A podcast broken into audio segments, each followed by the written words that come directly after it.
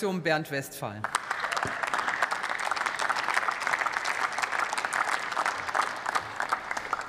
Sehr geehrte Frau Präsidentin, liebe Kolleginnen und Kollegen, meine sehr verehrten Damen und Herren!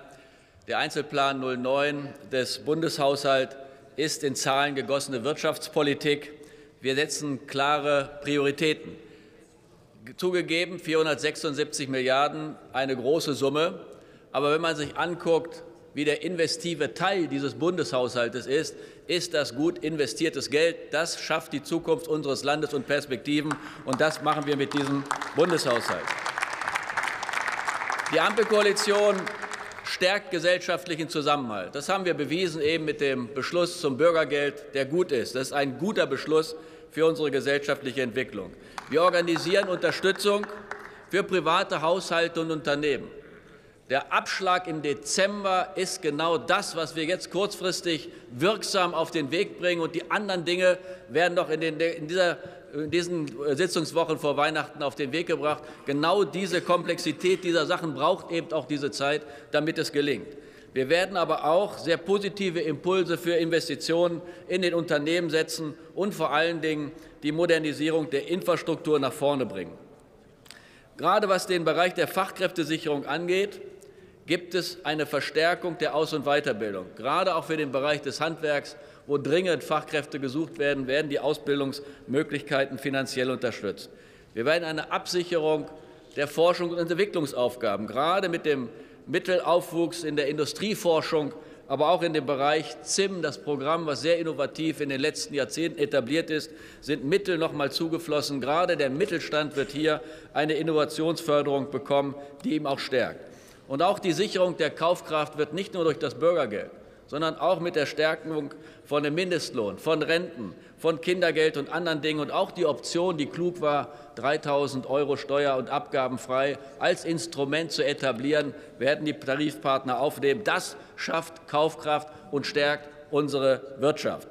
Meine Damen und Herren, auch zukunftsweisende Branchen, wie zum Beispiel die Gesundheitswirtschaft, mit dem IPSEI, was wir haben, also ein besonderes Investitionsvolumen für die Gesundheitswirtschaft, wird genau dieses innovative Umfeld schaffen, was wir benötigen, und auch die Luft- und Raumfahrt.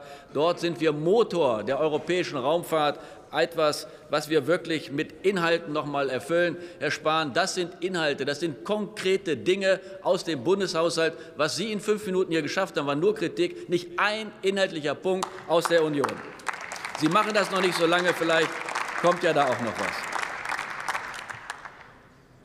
Die US-Regierung will mit dem Inflation, mit, will ihre Inflation mit einem Milliardensubventionsprogramm bekämpfen, dem sogenannten Inflation Reduction Act.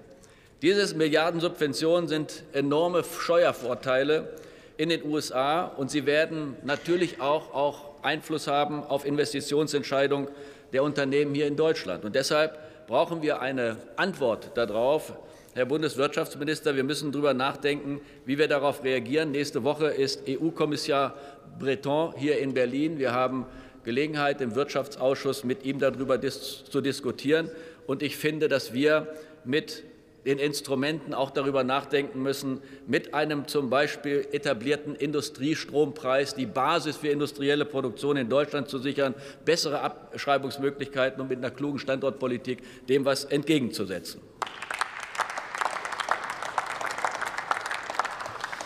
Herr Merz hat am Mittwoch in seiner Rede gesagt, Zweifel und Bedenken hat die Union.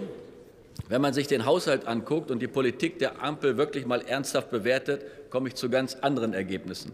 Die Regierungskoalition modernisiert unser Land. Sie spannt Schutzschirme auf zur Überwindung der Krise, sorgt für gute Investitions- und Standortbedingungen, schafft Perspektiven für alle Menschen in unserem Land und sorgt für den Zusammenhalt in dieser Gesellschaft. Das sind alles gute Gründe, zuversichtlich zu sein. Herzlichen Dank und Glück auf.